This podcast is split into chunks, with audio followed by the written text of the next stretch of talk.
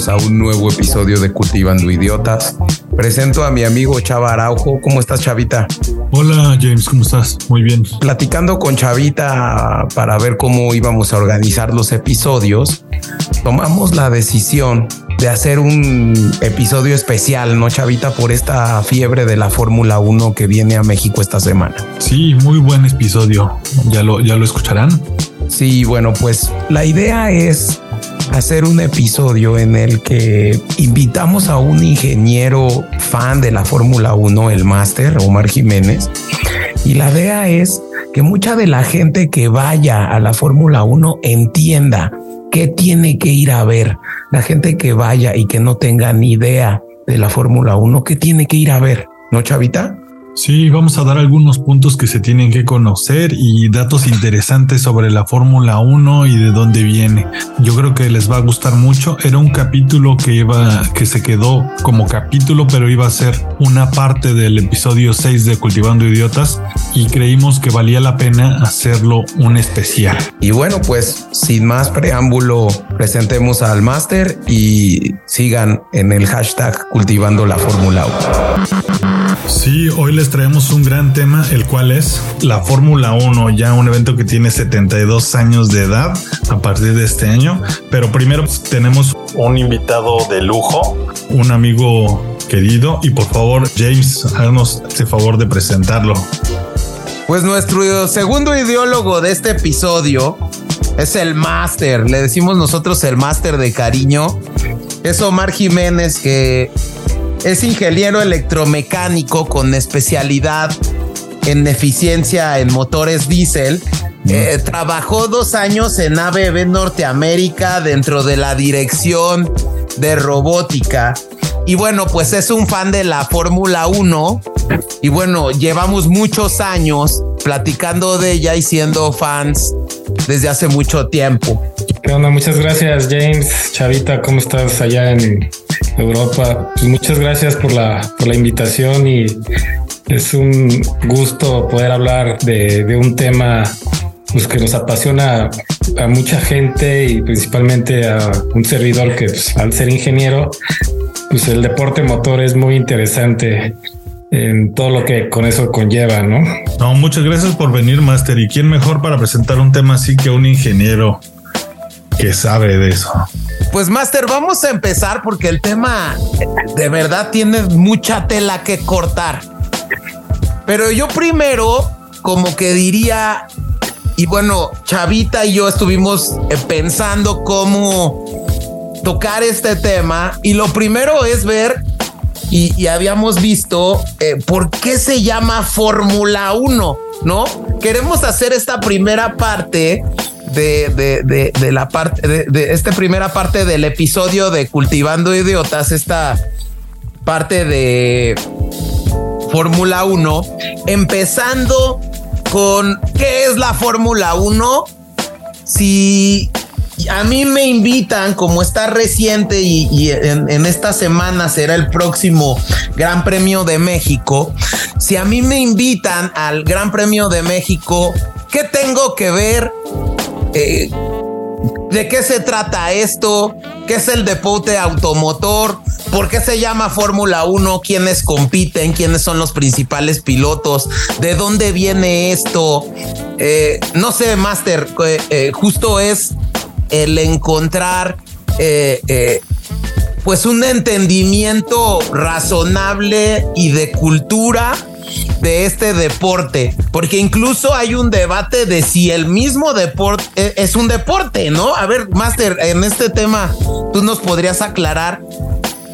¿La Fórmula 1 es un deporte? ¿Tú lo consideras un deporte? Pues mira, en estricto sentido, el deporte sería hacer una actividad o una acción, tener un rendimiento físico, ¿no? El actualmente eh, para poder manejar un, carro de Fórmula 1 necesita estar preparado físicamente y mentalmente, no como cualquier atleta de alto rendimiento.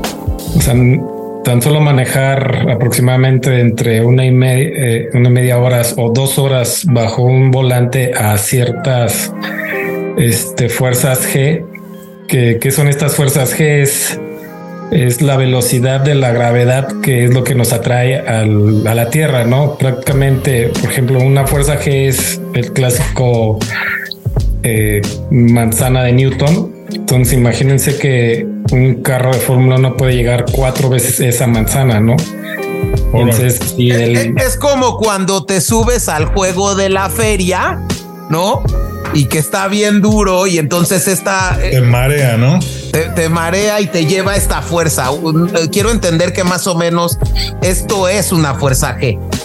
Sí, o sea, pero eso este, implica esta fuerza sobre todo tu cuerpo. Y acuérdense que parte del funcionamiento del cuerpo humano pues, es la sangre. Entonces, imagínense esta sangre en una presión cuatro veces más a lo que está diseñado el cuerpo humano, pues es muy peligroso. Puede llegar a desmayarse el piloto y pues, estrellarse, ¿no?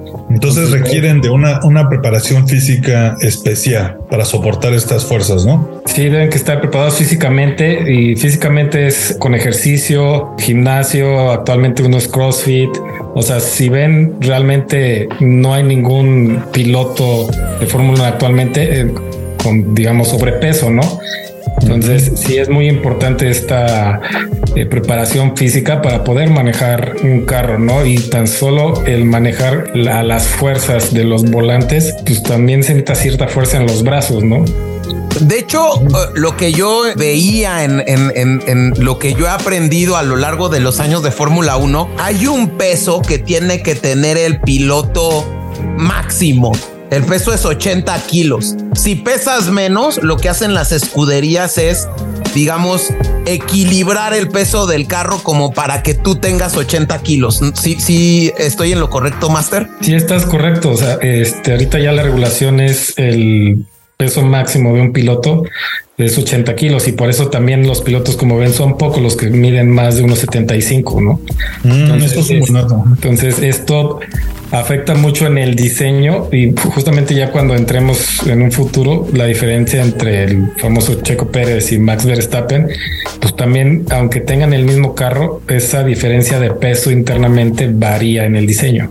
Órale. Incluso varían los resultados. Sí, porque muchas veces no sabes dónde poner peso en el carro para medir este, efectivamente cuál sería la mejor forma de dónde cargar peso. Por ejemplo, si Checo no le gusta que esté pesado atrás, entonces hay que ponerlo adelante y eso es diferente diseño.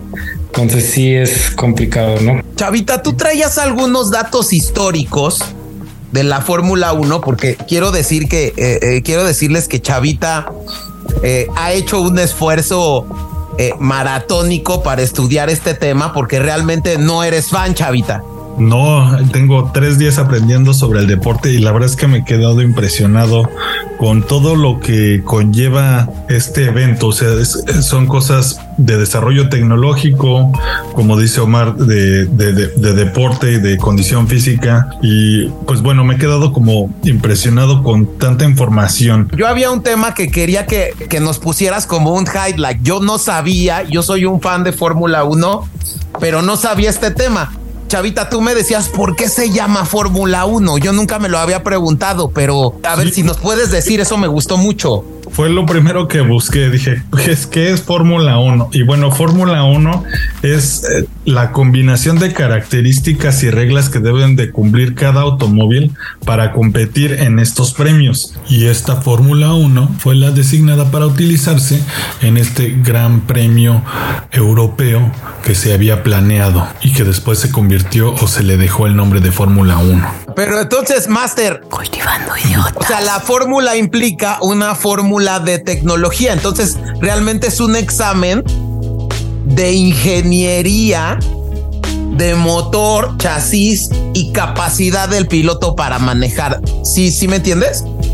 Sí, efectivamente es una es una competencia de quién tiene el mejor desarrollo tecnológico en el motor, en el chasis, en la aerodinámica, en todo lo que conlleva el mover el carrito, ¿no? Y lo que ayuda esto, digamos, en la vida cotidiana es que toda esta tecnología se transforma ya en los autos que vemos rodando en las calles, ¿no? Entonces, toda la tecnología que tienen los nuevos carros que ustedes ven actualmente provienen de la Fórmula 1. O sea, el desarrollo principal es el de la Fórmula 1 y esta competencia la vemos desde que iniciaron los la fabricación de carros, ¿no? A ver quién es el principal este proveedor de tecnología.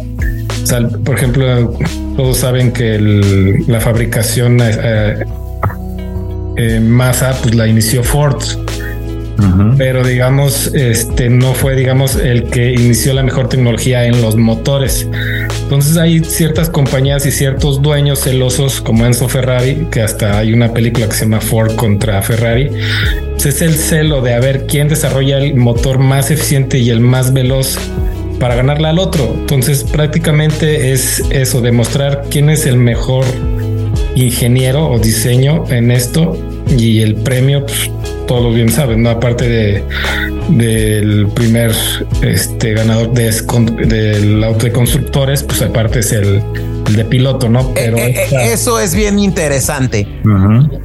En la Fórmula 1, como digamos este tour de veintitantas carreras que se hacen al año, ¿no? Se dan dos premios. Uno que es el premio al mejor piloto, es decir, que suma los más, los, los, un número de puntos máximo en todo el año después de ya haber realizado todas las carreras, y el premio de constructores, que es por escudería. ¿Por qué? Porque hay 20 pilotos en la parrilla ¿no? Y 10 escuderías. Entonces, se da un premio a la escudería y se da un premio al piloto. Esa es la razón por la que en el premio ustedes van a ver en el podio a una persona que le van a, que, que, incluso no solo están premiados, eh, hay tres eh, premiados, no máster, hay cuatro premiados. El primer lugar de pilotos, el segundo lugar de pilotos, el tercer lugar de pilotos y el premio al constructor. Sí, es correcto. O sea, si, ven en todas las premiaciones, pues van pasando los pilotos y siempre hay un representante de la escudería que es el que representa al fabricante y efectivamente cuando hay ganar, ganador, pues eh, el himno es del piloto y de la escudería. Es correcto. Y que sería como si fuera Usain Bolt, por ejemplo, compitiendo con Nike que le dieran un, trofeo a Nike, ¿no? Es lo que está pasando ahí por desarrollar los, los tenis, ¿no? Esto se me hace muy interesante porque realmente es un premio de ciencias, digamos. Sí, digamos, no comparado así como un Nobel, pero pues, yo digo que casi se podría este, tomar de la misma forma, ¿no? Porque al final es un desarrollo de ingeniería. La ingeniería es física y matemática, ¿no? Entonces todo eso es un premio a toda la gente que trabaja atrás de un carro, que es muchísimas, son cerca de dos mil, tres mil personas. E, eso es bien interesante porque incluso, eh, Chavita, tú me habías dado un dato bien interesante del dinero y en la estadística del dinero que mueve la Fórmula 1. No sé si lo podías compartir con los escuchas. Sí, a mí me quedé, me quedé sorprendido porque el presupuesto de cada escudería está limitado de tanto dinero que utilizaban antes y lo limitaron a 140 millones de dólares por premio, o sea, por carrera. Y viendo por ahí, por otro lado, el budget para organizar el Super Bowl, por ejemplo, es de solo 55 millones de dólares, sin contar, obviamente, otras cosas que lo envuelven, ¿no? Master, no sé si quieras agregar algo de esto. Pues es que imagínense eh, el manejar, este, más o menos ustedes ven cuando es por la tele cerca en los pits hay aproximadamente 30 mecánicos, incluyendo ingenieros, este, jefes de carrera y la parte de atrás es el que le, llaman el hospitality, que es donde está, digamos, toda la parte administrativa de cada de cada escudería. Entonces, mover de un país a otro país todo el personal, todo el equipo y por ejemplo el motor y las piezas pues son partes muy finas que no puedes mover así nomás, o sea, necesitas eh, un envío especial para que toda esta pieza no se mueva y eso pues, son costos, ¿no? Entonces imagínate mover toda esa gente y logística, pues, son costos. Entonces pues, se justifican, ¿no? Y por eso es tan caro. Ahora, Master, a mí me gustaría también, y creo que es bien importante decir, que hay un argumento en la Fórmula 1 idiotas. que señala y que banaliza un poco la Fórmula 1 porque dice, ah, es que siempre ganan los mismos. Siempre ganan pues los que le meten más dinero, ¿no? Como Mercedes, como Ferrari, como Red Bull. Pero más bien yo creo que es una competencia entre iguales. O sea, es muy difícil que un décimo octavo lugar ¿no? Esté en el podio. Ellos no pelean por el podio. Digamos, esto es lo que a mí me gustaría como que explicar porque muchas veces la gente banaliza este tema. Ah, es que siempre gana Mercedes, es que siempre gana Ferrari. Incluso eh, eh, yo creo que a mí me gusta mucho y es muy recomendable el documental este que sale en Netflix sobre tema de Williams, ¿no? Y yo creo que Rachel Williams también habla de este tema de banalización, pero a mí me gustaría, no sé, platicar contigo y no sé si tú opines lo mismo que, que yo, pero creo que la competencia se da seccionada en tres partes, ¿no, Master? Eh, tres primeros que este, tenemos claro que tienen estos motores y que pelean por ser el carro tecnológicamente mejor, que está yo creo que entre Red Bull, Ferrari y Mercedes, ¿no? Después viene otra, digamos, no sé, y tú ayúdame a ver esta segunda parte, que generalmente pelean McLaren, Alpine y Renault.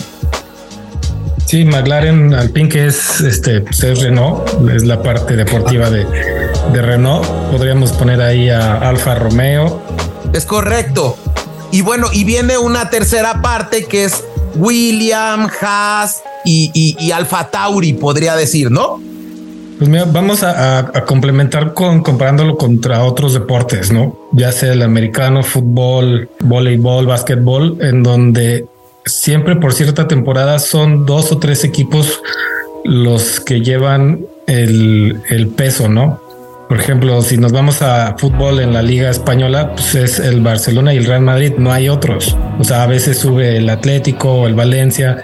Ahorita en la Liga Inglesa es el Liverpool, el Manchester City, Manchester United y, el, este, y a veces el Tottenham, a veces Newcastle. Si nos vemos a la italiana, pues siempre fue la Juve, el Milan, el Inter de Milán. Aquí en la Liga Mexicana, pues es más, más variado, pero digamos los que más tienen presupuesto, pues es Monterrey, Tigres, América, Cruz Azul. Entonces, el máster es americanista. El Pumas, no lo pusiste al Pumas, máster. Entonces, digamos que siempre debe caber como eh, equipo o más participantes que completen la liga, ¿no? Entonces, yo creo que en este caso la Fórmula 1 podemos, como podemos dividir en, tres partes en donde son los principales competidores y los que acompañan a los a estos tres principales, ¿no? Que complementan la competición. Entonces, pero eso se da en todos los deportes. Por ejemplo, si nos vamos al atletismo, pues son siete competidores los que están en la final, por ejemplo, de los 100 metros, pero realmente solo van a competir tres corredores. Entonces, aquí es lo mismo. Entonces, siempre debe que a completar, así que llenar a alguien más para que esté, digamos, con más show, ¿no? Los de relleno. Ahí creo que eh, entonces es importante decir, son 10 escuderías, ¿no? 20 pilotos, ¿no? Y es importante también decir que el motor, y ahí sí creo que me vas a ayudar muchísimo, Master, no es original de cada escudería, ¿no? Sino que muchas veces pues, eh, las escuderías eh, o las empresas que tienen las escuderías no son las mismas, ¿no? Sí, digamos, ahorita que entremos un poco en la historia, vamos a ver que normalmente son siempre los mismos constructores, que son los de antaño, ¿no? Y ya van a ser poco a poco otros participantes que entran, salen, pero siempre son los mismos, ¿no? Por ejemplo, en esta temporada pues es Ferrari, es Mercedes, y un Red Bull que es apoyado por Honda, ¿no? Entonces, estos son los tres principales fabricantes de motores que también tienen carros comerciales, pero que están en la punta del desarrollo actualmente, ¿no? Y como vemos ahí, están unos esperando en la línea que les den chance también alemanes, pero principalmente son estos tres en la actualidad. ¿no? Si domina el dinero realmente, ¿no? El presupuesto de las grandes, los que tienen más para invertir. Es correcto. Y de hecho, eh, justo, y digo, eh, no quiero spoilearles esta serie que estaba en Netflix, no sé si sigue estando, pero, pero es una historia eh, de los dueños de una de las escuderías que, que aunque tiene mucha historia, Master, ¿no? Porque en esa escudería corrió Ayrton Senna, ¿no? es una ya de las escuderías hoy en día pues que tiene menos presupuesto, que es Williams. Entonces, eh, la CEO de Williams, el, fundador de Williams, eh, eh, el señor Williams, que es el papá, ¿no? le dejó la batuta a la hija, Rachel Williams, y hoy en día, pues, esta escudería, después de ser una escudería en la que pues era punta de iceberg, ¿no? Punta de la Fórmula 1, pues ha venido a menos por la falta de presupuesto, porque anteriormente pues las escuderías incluso era un multimillonario el que apostaba por una escudería y entonces podía sostenerse, pero ahorita el costo de los vehículos ha incrementado a un nivel tan grande que necesitas consorcios como los que tiene Mercedes, como los que tiene Red Bull, como los que tiene Ferrari, ¿no? Para poder tener un desarrollo mayor de tecnología, ¿no, Master? Sí, realmente entre más ganes, pues más patrocinadores tienes y entre más patrocinadores, pues más recursos tienes para tener a los mejores ingenieros. Entonces, desgraciadamente, eh, ya no pudo Williams mejorar ciertas condiciones técnicas de su carro y pierdes automáticamente sponsors, ¿no? Que es menos dinero. Entonces, pues ahora prácticamente yo creo que nada más están ellos por la historia. Pero sí es muy complicado, como comentas, de una historia de ser uno de los tres, estar en los tres primeros equipos más ganadores ahorita a tener cuatro puntos en el año. Mm. Sí es y es algo que, que, que creo que yo eh, en particular admiro de Ferrari, que siempre ha sido una escudería que está entre los primeros tres sitios de la Fórmula 1, siempre, ¿no, Master? Sí, prácticamente para Penso Ferrari, él prefería meter todo el dinero al desarrollo de del deporte motor, o sea, de ganar, ser siempre el mejor. Y así fue, como comentas, no hay un documental también llevado a la película en donde fue tanta la inversión en el desarrollo de los carros de competencia que prácticamente llevó a la quiebra a la marca. Entonces, pues, prácticamente también yo creo que es como de, de una costumbre hasta de país en donde el chiste es ganar y demostrar quién es el mejor en la tecnología. Entonces Ferrari es el claro ejemplo de esto, ¿no? Y pues al final es punta de lanza en donde en su momento todos quisieron alcanzar a Ferrari. Oye, em, eh, Master, pero entonces yo tengo una pregunta para ti, tú que eres el, experto en los motores. Eh, a mí me gustaría saber un poco sobre la historia de la evolución de los motores en la Fórmula 1, porque he visto que cada década ha sido marcada por ciertas tecnologías, ha llegado justo el uso de cinturones de seguridad y cascos es bastante nuevo. Eh, cuáles de estas tecnologías se han transferido hoy en día a nuestros autos? Pues, mira, este pues, prácticamente es el motor es el principal, eh, digamos, invitado en esta en esta carrera, ¿no? Eh, en los años 40 había dos tipos de motores que inclusive todavía actualmente se usan, ¿no? Uno que se llama atmosférico y otro que estuvo cargado el atmosférico es por el cual, por la misma presión natural del aire, entra el combustible en el motor y hace la función de, la combustión y, todo el proceso para mover el cigüeñal y de ahí a las llantas. Y el tubo, turbocompresor es un sistema que estos gases que expulsa la cámara de combustión los vuelve a introducir a la cámara eficientando el, este, la potencia. Entonces, por lo cual en un principio, en los años 40, se iniciaron con estos dos tipos de motor, no había restricción en nada y de hecho en, tenían un peso aproximado de 750 kilos el puro motor. Eran bastante pesaditos comparado con, con la actualidad. ¿Cuánto pesa actualmente un motor más? Bueno, o, o, un cuánto pesa el carro y cuánto de eso equivale al motor? El carro aproximadamente anda en los 700 este, kilos y el puro motor ahorita anda entre, entre 100 150 kilos más o menos. El, motor ya es un motor ahorita de V6. Y aquí también, eh, eh, a ver, eh, aquí también, antes de que pasemos también y continuemos en la explicación de los motores, a mí me gustaría dar un datito que yo saqué ahí de, una investigación que hice. Eh, el coste de un coche de Fórmula 1 como lo habíamos dicho, varía de un equipo a otro en función de su presupuesto para la construcción y el desarrollo de nuevas piezas. Por ejemplo, el chasis de un coche de Fórmula 1 puede costar hasta 700 mil dólares, mientras que el halo, la parte que van a ver adelante eh, y que cubre eh, el habitáculo del piloto, ¿no? Eh, ronda alrededor de los 17 mil dólares. Sin embargo, como bien indica y por eso la importancia de que el máster nos esté explicando el tema del motor, pues es la pieza más cara del vehículo.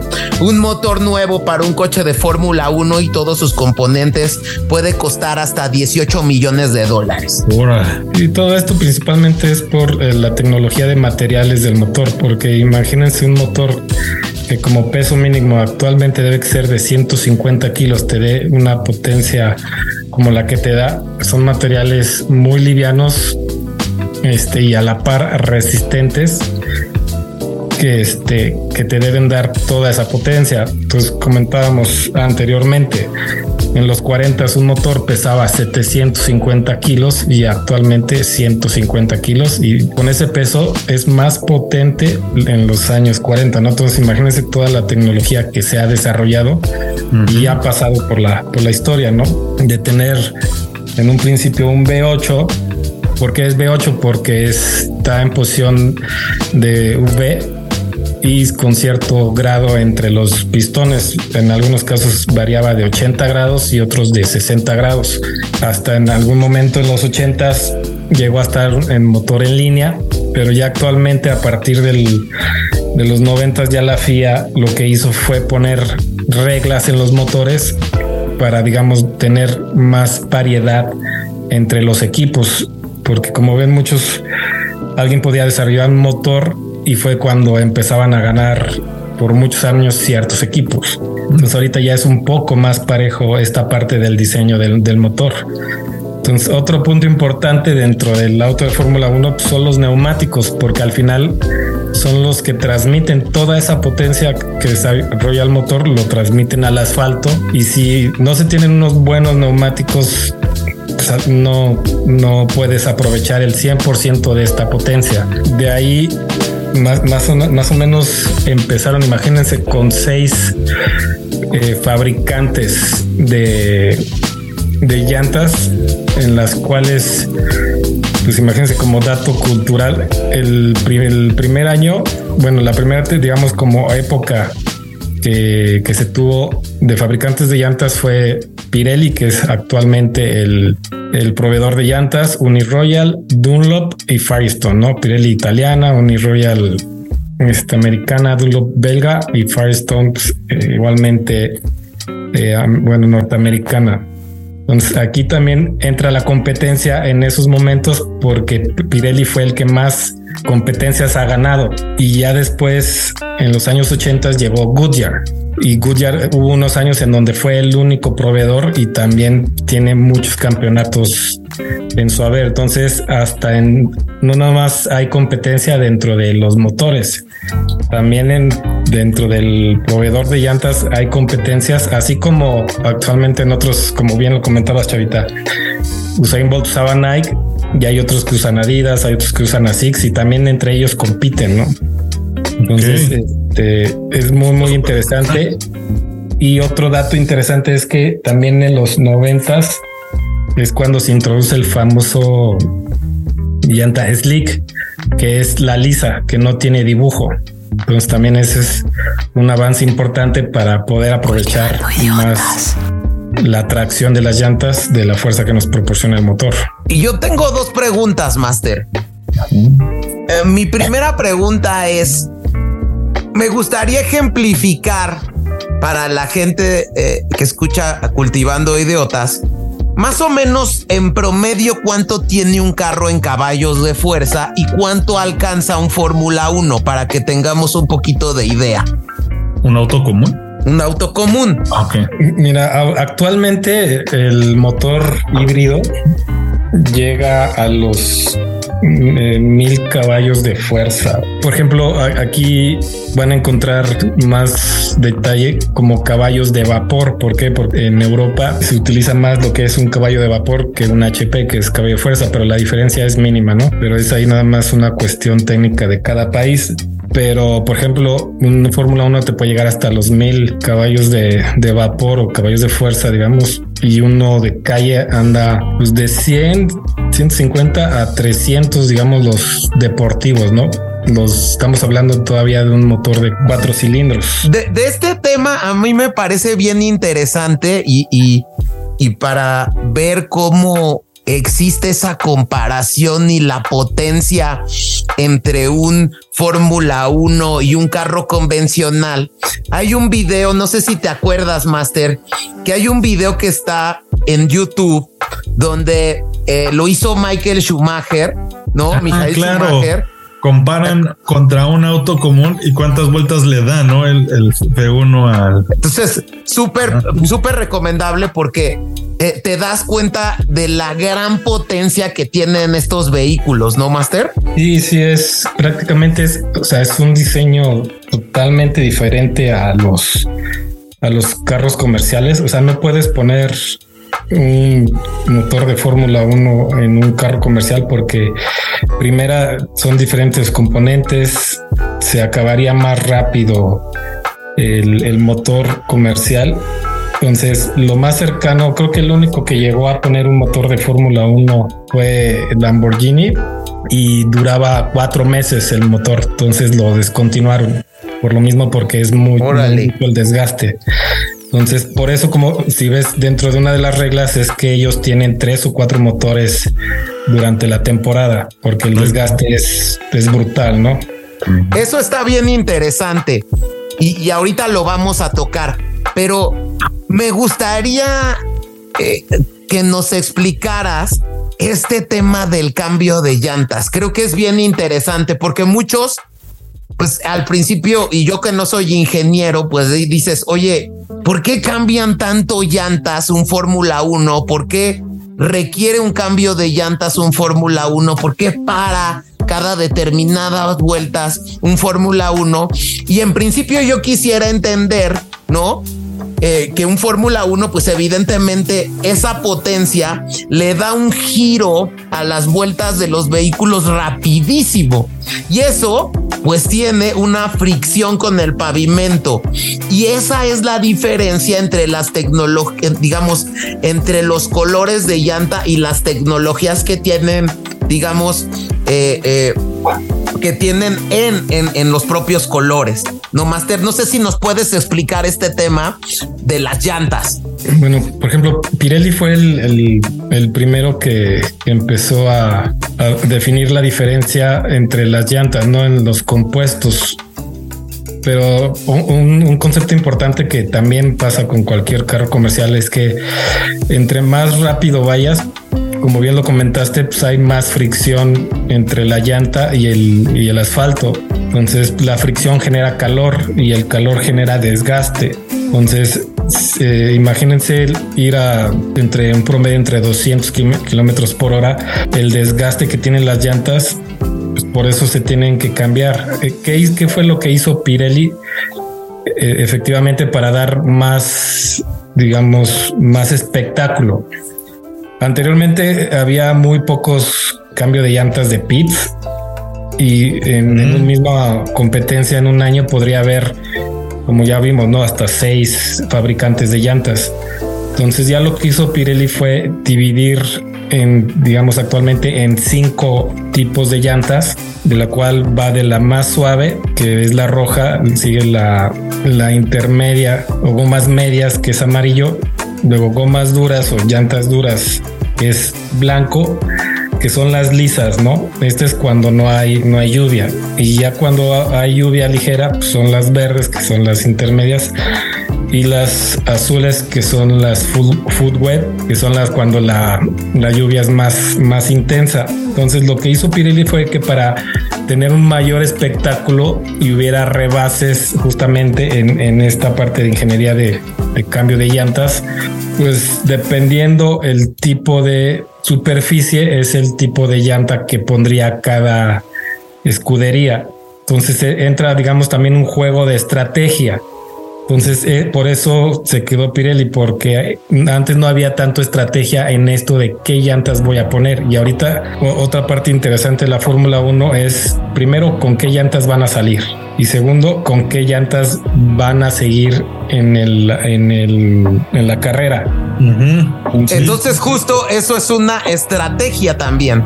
Eh, la estrategia de ver si yo voy a empezar en eh, primero si es de día o es de lluvia, ¿no, Master? ¿No? Eh, eh, recordemos que en la última carrera, que, bueno, en las últimas carreras, que una de ellas fue Japón, ¿no? En Japón llovió muchísimo. Entonces todos los carros salieron con la llanta del compuesto azul, ¿no? Y entonces todos traían y la diferencia entre esos dos, entre las llantas de seco y las llantas de mojado, es que ustedes van a ver si llueve el dibujo de las llantas en los carros y las llantas de seco pues son las llantas lisas. Y bueno, empieza esta estrategia de compuestos rígidos y compuestos blandos que le llaman en, en, las carreras, ¿no? Sí, por ejemplo, el compuesto más suave efectivamente es porque la llanta es más suave, entonces estar más suave se adapta mejor la rugosidad del asfalto hace que se pegue mejor a las llantas este, suaves.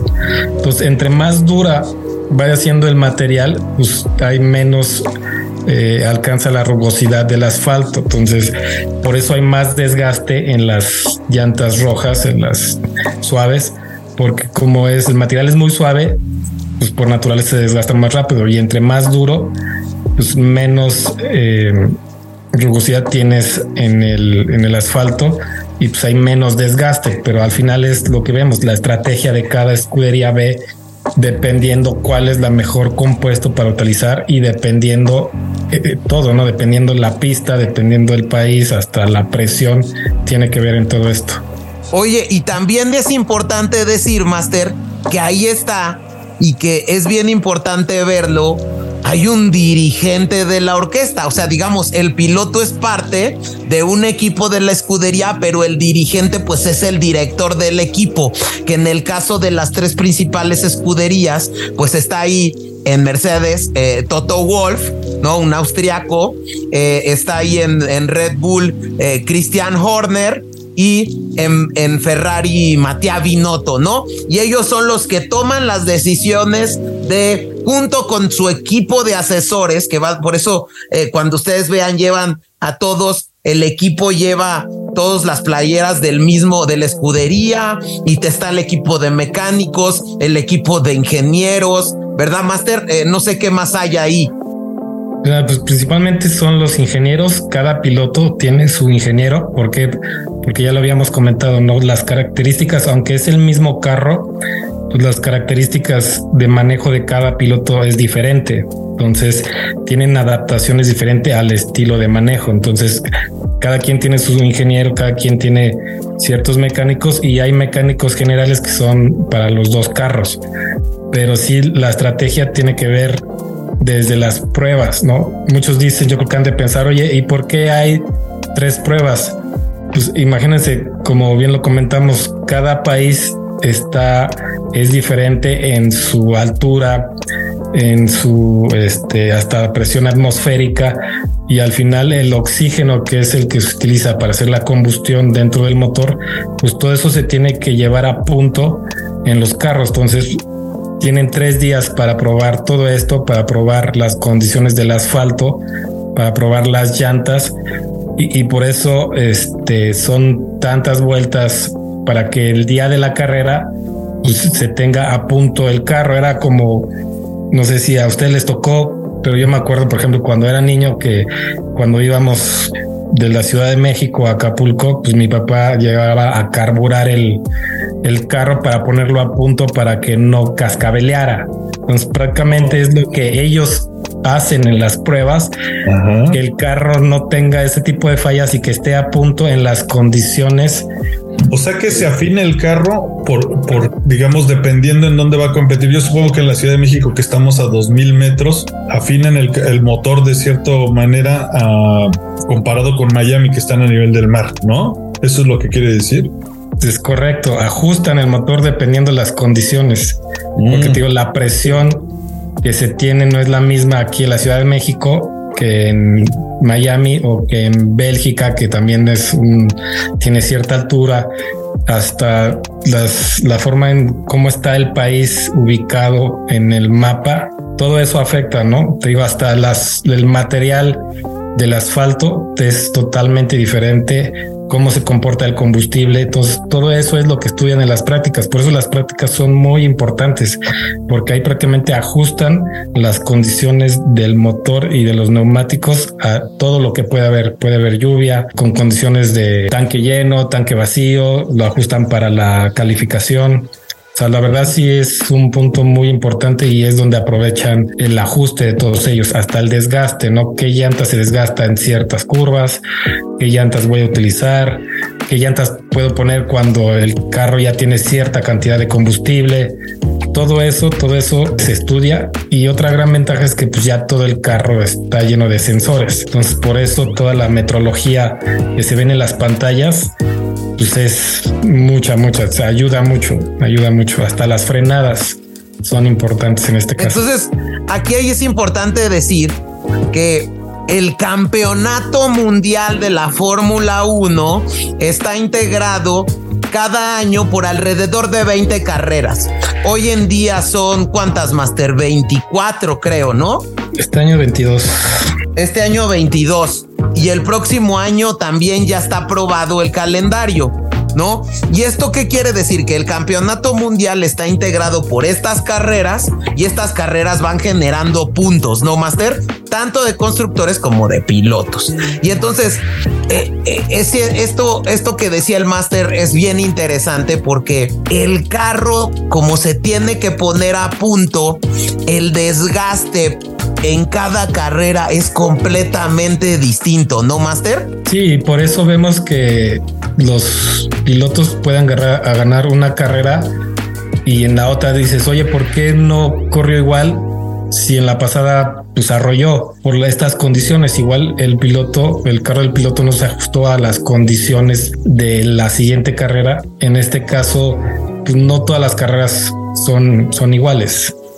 Es correcto, como por ejemplo decíamos eh, de una manera muy chistosa que esta carrera que fue antes de Japón, que ganó Checo Singapur, decíamos que también tenía que ver mucho, como aquí en la Fórmula 1 compite no solo el carro, sino también la destreza del piloto, que como había estado el asfalto encharcado, pues Checo Pérez había, había ganado súper bien, ¿no? Y decían los memes es, no, pues es que como es mexicano y ganó en Singapur que estaba encharcado, pues todos los demás pilotos eh, chocaron, ¿verdad, Master? Incluso se dieron trompos y todo, y Checo Pérez gana la carrera. Entonces, justo decían que, bueno, que en el meme era, pues es que como es mexicano y en México hay un montón de charcos, pues Checo Pérez obviamente tuvo mucha destreza para ganar la Fórmula 1, ¿no, Master? Sí, digamos, ahora sí que de donde eres y las condiciones en donde creciste manejando, pues se te pueden facilitar. Entonces, pues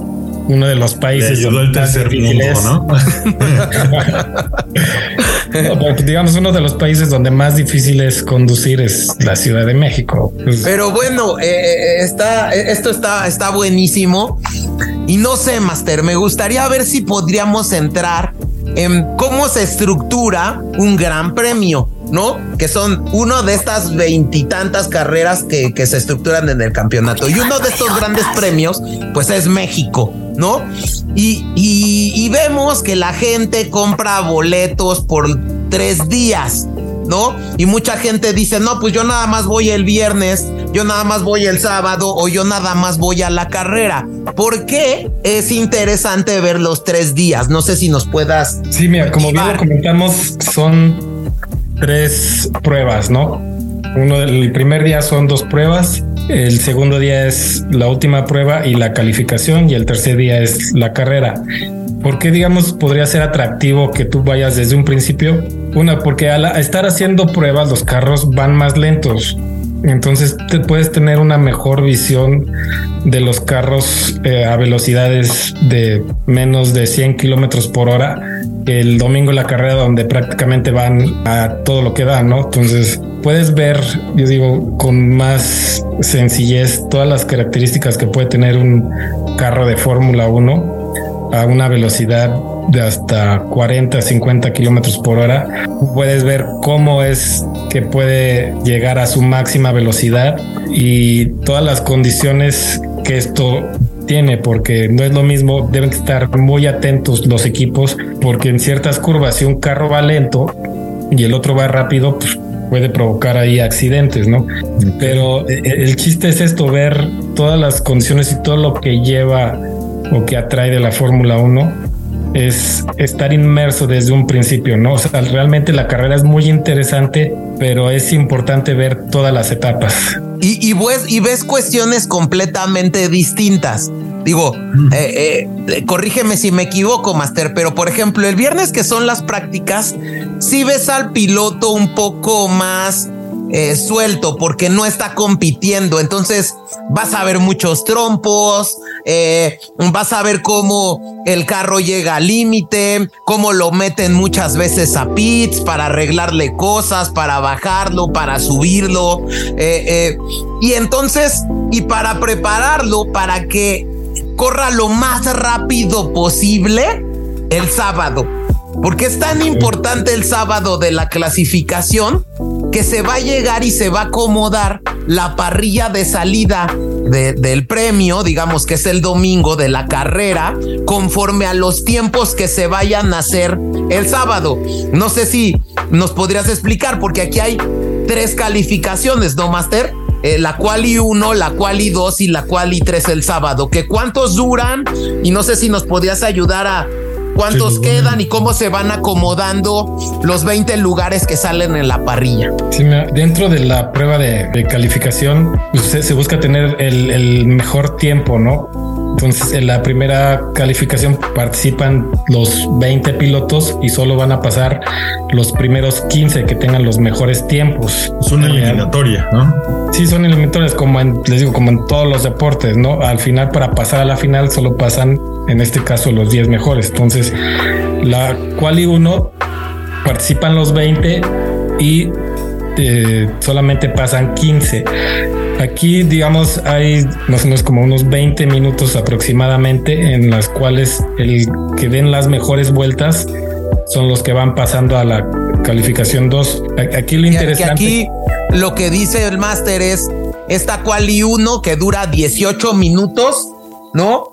Pasan los primeros 15, ¿verdad, Master? Los primeros, sí, los primeros 15. Los primeros 15. Aquí lo interesante de ver justamente la calificación es que como se hace mucho tráfico, se tiene que ver cierta pericia del conductor para evitar este tráfico y que no le afecte en su tiempo. Entonces, pues, prácticamente también es una estrategia si sales luego, luego o si sales hasta el final. Entonces, luego podemos ver que hay seis pilotos que les quedan un minuto buscando el mejor tiempo. Entonces, normalmente los tiempos, los mejores tiempos se dan en los últimos tres minutos. Una duda que yo tengo, Master. ¿Qué pasa si se daña el auto durante las calificatorias? ¿Se tiene un auto de reemplazo? ¿Se reparan? ¿Qué, qué pasa ahí? No, por ejemplo, tú puedes calificar, o sea, pasas la primera calificación y en la segunda se daña tu auto, te quedas con tu último tiempo. Entonces ya no, ya no, o sea, no te da, no te dan chance de arreglar en ese momento el carro.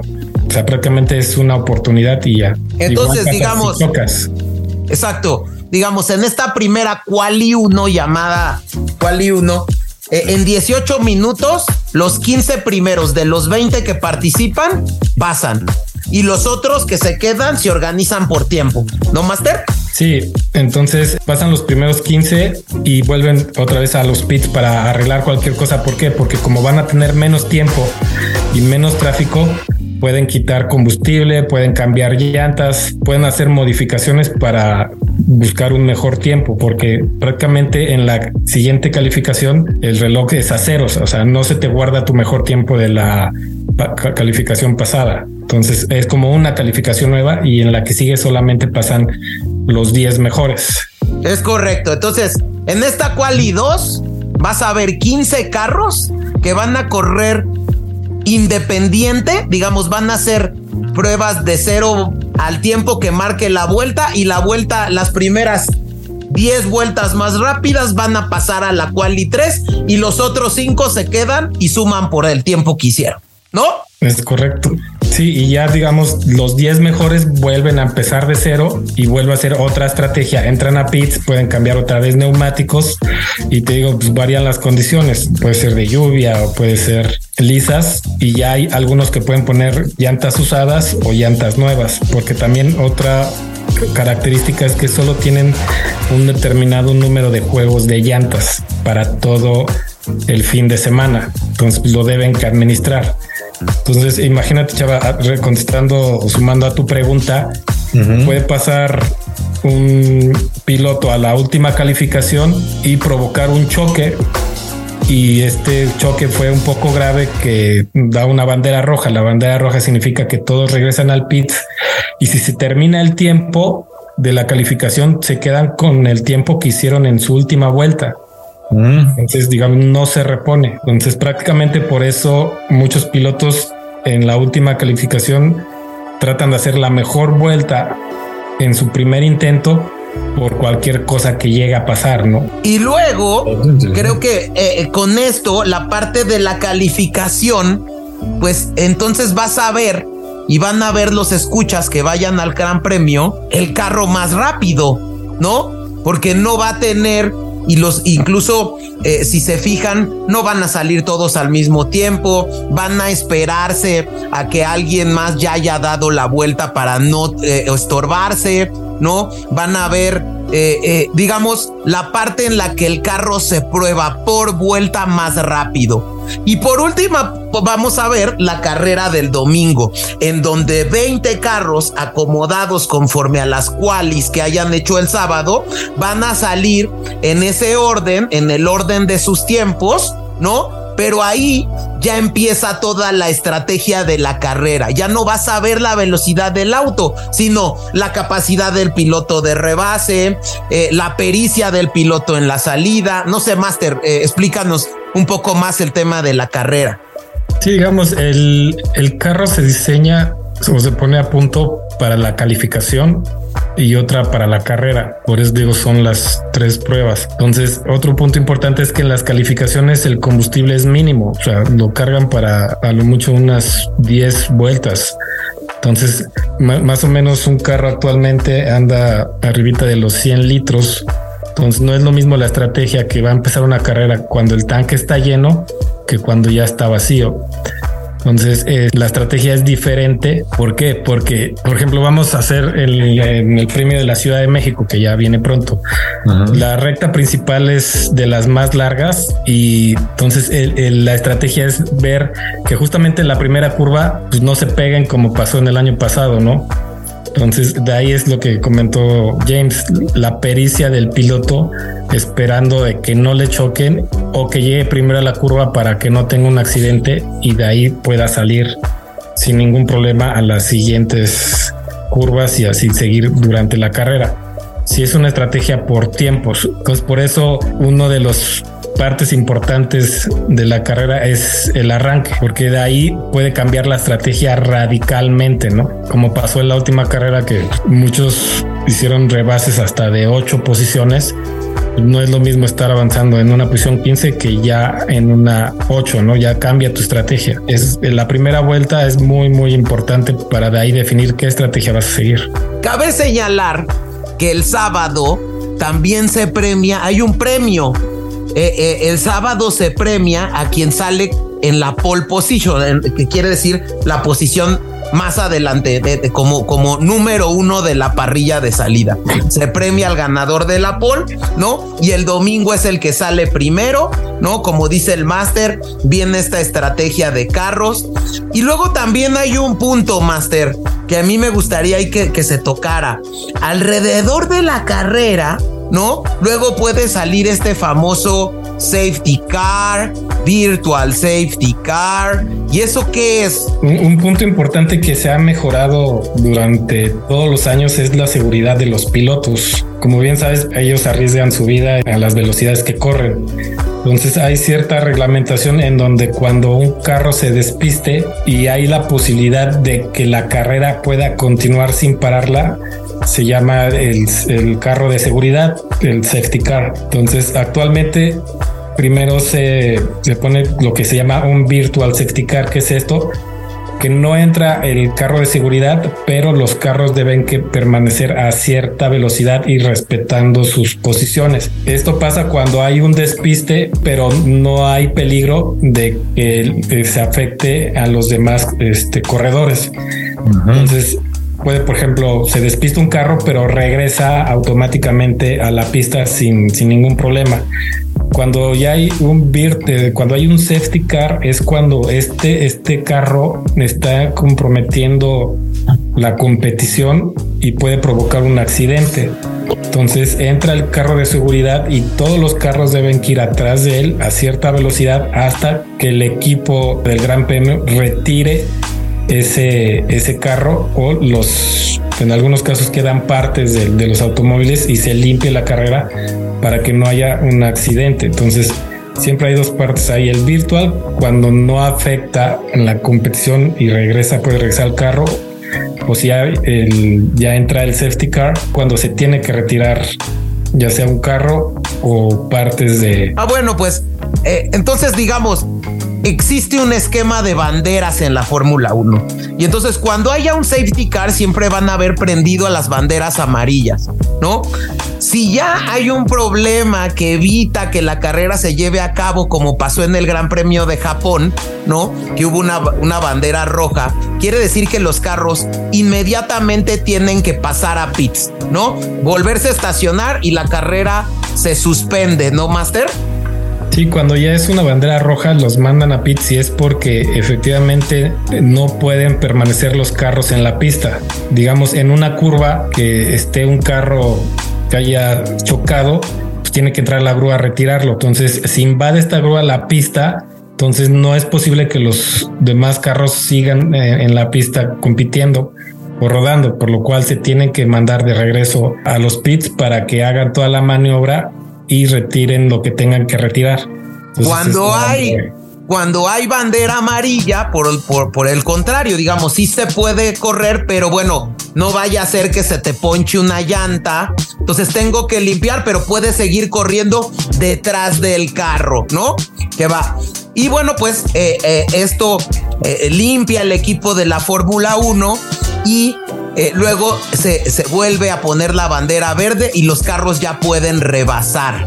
¿No, Master? Sí, aquí este, otra, otra parte que es muy interesante es justamente cómo pueden ir cuidando los carros cuando ya sale el safety car de la pista, vuelven a competir al parejo. Entonces también es atractivo porque otro punto que cuando entra el safety car, como tienen que permanecer a cierta velocidad, pues muchos carros pueden entrar a cambiar este, neumáticos. Entonces cambia la estrategia. Entonces, digamos, cada vez que hay un safety car, también es muy atractivo porque las estrategias cambian. Me imagino que hay más alcances, ¿no? También. O sea, Exacto. Se, emparejan. Exacto. Como ya, digamos, imagínense, y, y por eso entra el safety car bien importante y vuelve interesante una carrera no es digamos que le desees el mal a ningún piloto, pero el safety car pone buena la carrera porque los pilotos vuelven a eliminar sus distancias, ¿no? Por la potencia de los vehículos y vuelve a tener una estrategia de rebase el carro. Al momento de que van detrás del carro, todo mundo se alcanza, ¿no, Master? Sí, como pasó prácticamente en, el, en la última carrera del año pasado, que causó mucha polémica. Chocó el carro Latifi, entró el safety car y la ventaja que llevaba Hamilton sobre Verstappen pues, se redujo a nada. Entonces ahí una del cambio la estrategia porque Verstappen cambió llantas a compuesto suave y Hamilton no. Entonces ahí el carro Verstappen era más rápido porque la tracción que te dan las llantas rojas son mejores que las amarillas y por eso lo pudo rebasar. Entonces también es otra parte muy muy interesante y atractiva estos puede marcar el premio totalmente. Entonces uno, cambia y ha cambiado. O sea, prácticamente como comentó Jaime, si puedes llevar una ventaja de 20 segundos y se reduce a, a nada. Cabe señalar que en este Gran Premio de México, Master, no? Eh, para referirnos un poquito al tema de pilotos, ya llega un campeón del mundo, ¿no? Eh, y el eh, ya hay un campeón del mundo que es el, el, compañero de Checo Pérez, Max Verstappen, un holandés eh, que, que, forma parte de la escudería Red Bull. Él ya es campeón del mundo por los números que, que aquí ya sumó en todas las carreras que van del año, ya hicieron las fórmulas y ya es imposible que ningún otro piloto lo alcance por los puntos acumulados. Aquí, no sé, Master, si nos pudieras decir cuántos puntos, ¿no? Eh, eh, suma cada piloto, eh, cada carrera, dependiendo del lugar en el que quede. Yo tengo entendido que del 11 al 20 no suma cero puntos, suma cero puntos el, el carro y la escudería. Pero si el piloto queda del 1 al 10, varía la cantidad de pilotos que se les, la cantidad de puntos que se le suman, ¿no? Sí, eh, de hecho, durante la historia se han definido dependiendo la cantidad. En un principio se daban solamente puntos a los tres primeros, luego a los seis y actualmente ya a los primeros 10. El primer lugar recibe 25 puntos, el segundo lugar 18, el tercer lugar 15 y de ahí ya se van sumando de menos 2, ¿no? Ya está llegando a un punto en el lugar número 10. Pero aquí hay una peculiaridad, Jaime. Eh, un premio, justamente como comentas, al piloto que dio la vuelta más rápida, se le da un punto extra pero este punto extra solo se da siempre y cuando quedes dentro de los primeros 10 puntos. Entonces, si el primer lugar hizo 25 puntos, pero aparte hizo la vuelta más rápida, usted eh, va a tener 26 puntos. Entonces también es correcto. Hace atractivo esto. Eh, ah, ah, eso es bien importante. Hace atractivo el tema de que eh, hoy en día Max Verstappen es el actual campeón con 366 puntos, ¿no? Y ahorita lo interesante de llegar al Gran Premio de México es que el subcampeonato, es decir, el segundo lugar a nivel mundial, se está peleando entre Checo Pérez, que es mexicano, y Charles Leclerc, que es de Mónaco, ¿no, no Master? Sí, efectivamente, digamos ya la competencia se volcó al segundo lugar. Ya Max Verstappen pues, ya es campeón, entonces prácticamente ya los demás pilotos no, no pelean nada, pero sí es atractivo ver esta parte de quién es el segundo lugar, ¿no? Sí, estamos regresando a los 90, chavita, cuando eh, en la Fórmula 1, los 90 lo monopolizó Michael Schumacher ¿no? Y realmente tú veías la Fórmula 1, ¿verdad, Master? Tú que tienes un poquito más de años que yo, ¿no? Unos poquitos. Eh, ya la Fórmula 1, eh, uno la veía para ver quién ganaba el segundo lugar, porque siempre ganó Schumacher con Ferrari, ¿no, Master? Sí, eh, hablamos justamente de esto de la tecnología del motor. Ferrari desarrolló un motor tan potente que los demás competidores pues, no, no lo pudieron alcanzar y se pierde cierta atractivo en, en, la competencia y se traslada a los que siguen, ¿no? Que es al segundo o al tercer lugar. Y ahorita ya, como comentas, volvió a esto, ¿no? Atractivo el segundo lugar porque por la diferencia de puntos que actualmente este tiene entre Checo y este Leclerc. Oye, Checo está compitiendo por el segundo. Sí, Checo está compitiendo por el segundo. Eso está bueno. Oye, Chavita, algo que yo no sabía, Master, y no sé si tú sabías, pero hoy en la a mediodía Chavita me lo comentó. Yo no sabía por qué son diferente número de vueltas cada gran premio.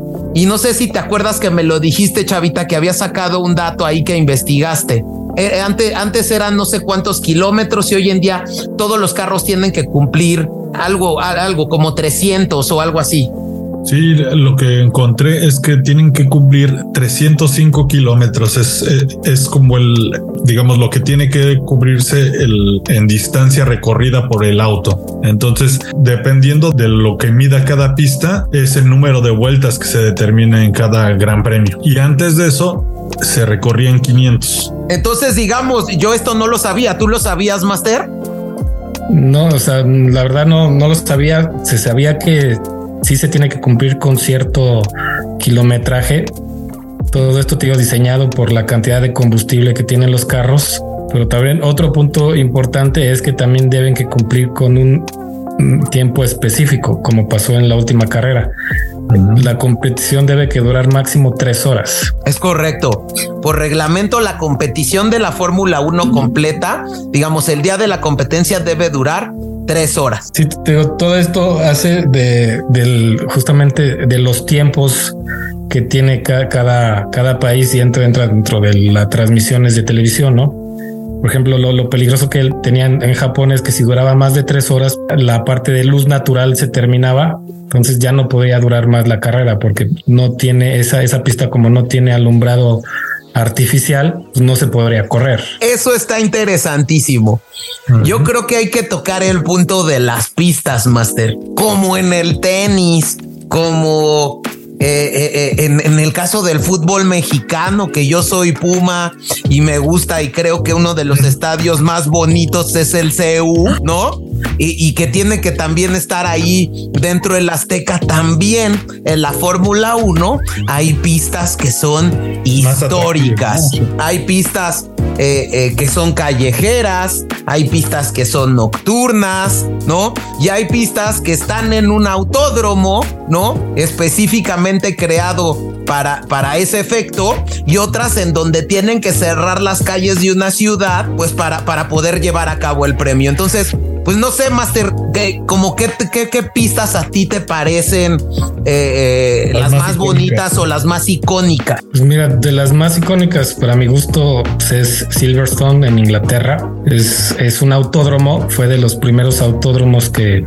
que se crearon y para mí es muy, muy atractivo esa parte, ¿no? Eh, están ahorita prácticamente solo, digamos, se dividen en dos, lo que es, como comentas, callejera, que es pues en las calles de la ciudad y la que es de autódromo. La más icónica de callejera pues es Mónaco, ¿no? Pero también es muy, muy complicada por lo estrecha que son sus, sus calles. Entonces ahí más que una tecnología del motor, ahí sí es 100% la pericia del, del piloto, ¿no? Por eso este año que ganó Checo, pues es muy, muy importante el reconocimiento al piloto mexicano porque no es fácil ganar en esa pista. Eh, y es bien interesante porque eh, una de las pistas icónicas que es Mónaco, ¿no? Y que vamos a platicar más adelante de Checo, pero la gana Checo Pérez. Yo les recomiendo ver esa, esa carrera, ¿no? De, de, de 2022, tener los highlights ahí que están en YouTube, pero también eh, carreras históricas como la que hizo Ayrton Senna da Silva en Mónaco, que también está en YouTube, que también se los recomendamos ver, ¿no? Eh, es súper interesante ver esa carrera. Y, tenías tú un dato, Chavita, del tema de Silverstone, que en 1950 creo que esa fue la primera carrera de Fórmula 1. Sí, la primera pista utilizada por la Fórmula 1 fue Silverstone. ¿Tú sabías eso, Master? Sabía que era de las primeras, pero no que fue la, primera, digamos, como autorizada para, para estar como la Fórmula 1, ¿no? De ahí yo creo que es donde se han desarrollado muchas. Y yo también pensaba que había sido pues algo, alguien de los icónicos, el primer ganador de la Fórmula 1. Y no, ¿verdad, Chavita? No fue Ferrari, fue Alfa Romeo, ¿verdad, Chavita? ¿Y quién fue el que ganó? Sí, el primer, el primer ganador de la Fórmula 1, ah, bueno, hablando de, de, los constructores, fue Alfa Romeo con el piloto Giuseppe Farina. Y, y bueno, también hay que decir que en la historia de la Fórmula 1, Master, pues han habido otros latinoamericanos grandes ganadores de Fórmula 1, ¿no, Master? En los sí, años 50 domina, ¿no? Un, un, argentino, es lo que tengo entendido. Es correcto, es Fangio. Fangio, Juan Manuel Fangio. De hecho, la primera carrera en Latinoamérica, tú tenías ese dato, ¿no, Chavita? La primera ca carrera en Latinoamérica fue en Argentina. Sí, la primera fuera de Europa se, se, hace en Argentina en 1953. Bien interesante. Fangio, al igual que hoy en día Luis Hamilton y Michael Schumacher, es eh, uno de los más ganadores de la historia de la Fórmula 1. ¿Y quién hubiera pensado, no? Que, que un latinoamericano hubiera hecho de los primeros, digamos, hubiera sido de los primeros personajes históricos de un deporte de este estilo.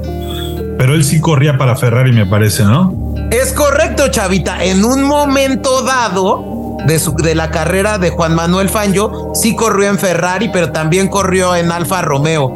Pero un dato interesante de aquí, Chavita, es que después de que un argentino acabó en la cúspide de la Fórmula 1 no volvió a correr ningún argentino dentro de este circuito, ¿no, Master? Sí, es correcto, que fue muy, muy notado Fangio en su época, pero actualmente ya Argentina no, no ha podido sacar otro piloto en la actualidad, a diferencia de Brasil, ¿no?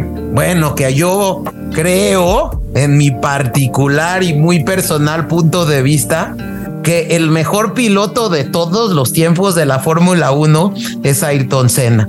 No sé tú qué opinas, Master. Pues mira, para la tecnología que se manejaba en ese momento, en donde todavía los cambios eran eh, con una palanca, no había una caja secuencial que facilitara eh, los cambios de velocidades y todos los sensores que se tienen en la actualidad, los sistemas de seguridad, pues la verdad, sí, este Cena era un, un, revolucionario en su tiempo.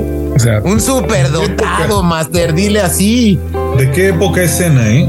Finales de los 80, principios de los 90. Okay. Eh, yo creo que aquí, Master, digo, y a mí me gustaría recomendar eh, para que vean la grandeza de este piloto, ¿no? Eh, tres documentales. Hay un documental en Netflix que se llama Cena, ¿no? Y ahí pasan eh, muchas, muchas carreras que él hizo, eh, eh, que incluso decían que llevaba el auto al límite, ¿no? Eh, una carrera histórica que, te, que hace en Mónaco lloviendo, saliendo del último lugar, rebasando, como decía el Master Mónaco, es muy difícil en los rebases al ser callejero, ¿no? que cabe señalar que hoy en día Checo Pérez, a, a Checo Pérez le llaman el Street Fighter porque es ¿Sí? y ha ganado los lo, todos, prácticamente todos los premios callejeros. El, el, mejor piloto en una pista callejera hoy en día y en esta temporada y desde la temporada anterior ha sido Sergio Pérez. Sí, la verdad la facilidad que él tiene y el tacto que tiene en los circuitos callejeros pues pocos pilotos los, lo han demostrado, ¿no? Y eso tiene que ver mucho con la técnica fina de manejo que tiene este checo. Pero... Es correcto. Luego también recomendarles mucho los YouTubes de, de las carreras de Cena. Ayrton Senna y también hay uno porque eh, eh, lamentablemente por temas de seguridad, ¿no? De que los carros eran muy inseguros, realmente eran eh, unas bombas de tiempo porque no tenían muchos puntos y no cuidaban eh, la seguridad como lo cuidan hoy en día. De hecho, uno de los grandes puntos de seguridad y que puso mucho tema en el debate de la Fórmula 1 fue el famoso halo, ¿verdad, Master? Sí, efectivamente, porque este, antes no existía, entonces cualquier golpe le podía llegar a la cabeza del, del piloto, que fue lo que le pasó en su momento a, a Cena, ¿no? En su momento no sabían qué fue lo que lo llevó a, a, la muerte, pero ya con la, digamos, tecnología de las cámaras que se tiene, vemos que fue un, en este caso fue una llanta lo que le golpeó en la, en la cabeza y fue lo que lo llevó a, a su deceso, ¿no? Que actualmente, tan solo el año pasado, Hamilton pudo llevar la misma suerte cuando Verstappen se le subió. Si no tuviera ese halo, era caer un carro de 700 kilos encima de tu cabeza, por más casco que tengas, pues te rompe el cuello. Esa es la razón del precio de 17 mil dólares, ¿no? Este halo es esa cosa negra que está y que cubre el habitáculo del piloto, ¿no? Sí, o sea, en su momento los pilotos se quejaban por la visibilidad, ¿no?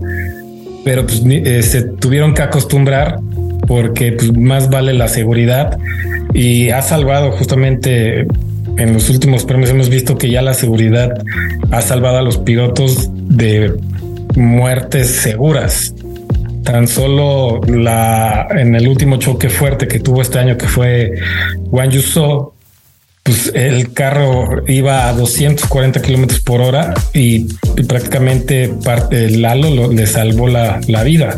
Sí, eh, también es importante decir, y yo que me gustaría recomendar, eh, hay otro, hay otro video bien interesante para que vean la diferencia en la conducción, ¿no? Donde a Hamilton, campeón del mundo de la Fórmula 1, le prestan el carro de Ayrton Senna y, de verdad es, es impactante. ¿Lo has visto, Master? Este video. No, no lo he visto, ¿eh? eh en, YouTube sale, eh, había un programa este que luego nos gustaba, Chavita, el de, el de carros, Top Gear, eh, eh, los de Top Gear le, le, prestan el carro de escena, el McLaren de escena a, Luis Hamilton como para que lo pruebe, porque Hamilton ha declarado en muchas ocasiones que es un gran admirador y es el fan número uno de, de, de Ayrton Senna. De hecho, el casco original, si ustedes pueden ver, el casco original de Hamilton va a tener alguna alusión a los colores que utilizaba Senna en su casco, que eran los colores de la bandera brasileña. ¿No, Master? Sí, es correcto. Él ha demostrado ser un fan de Cena y cada vez que corre en Brasil, pues prácticamente utiliza el casco de Cena. Porque incluso es tan famoso Ayrton Senna y es tan, digamos, tan icónico Ayrton Senna que incluso en la pista de Brasil hay una curva diseñada que se llama la S de Senna. Sí, es, correcto, Jaime. Eh, prácticamente pues, es un ídolo ahí en Brasil, igual que en su momento lo es Pelé. Y la verdad, yo creo que lo que hizo Pelé en el fútbol, Senna lo hizo en el automovilismo. Fue revolucionar este deporte, lo hizo más atractivo y pues el carácter que tiene una persona latina, ¿no? Que es jovial y es agresivo pues hizo todavía más atractiva la Fórmula 1. Quiero utilizar esta parte de los pilotos latinoamericanos que han triunfado para también recordar que hay mexicanos. Hola amigos de Cultivando Idiotas, espero estén disfrutando este especial de la Fórmula 1 con nuestro gran amigo Omar Jiménez, el máster. Decidimos fraccionar este capítulo para hacer un poquito más amena su escucha, pero si les está gustando, el día de mañana estará la segunda parte dentro de nuestro episodio Cultivando Idiotas número 6. Esténse al pendientes, nos vemos pronto, hasta la próxima. Muchas gracias.